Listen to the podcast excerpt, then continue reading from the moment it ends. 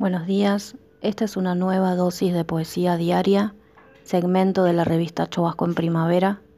Mi nombre es Corina Iglesias y voy a leer un poema de Emily Dickinson.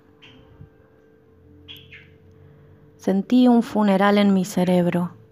Los deudos iban y venían, arrastrándose, arrastrándose, hasta que pareció que el sentido se quebraba totalmente y cuando todos estuvieron sentados, una liturgia, como un tambor, comenzó a batir, a batir, hasta que pensé que mi mente se volvía muda, y luego los oí levantar el cajón y crujió a través de mi alma, con los mismos botines de plomo, de nuevo, el espacio comenzó a repicar, como si todos los cielos fueran campanas y existir solo una oreja, y yo, y el silencio, alguna extraña raza naufragada, solitaria, aquí.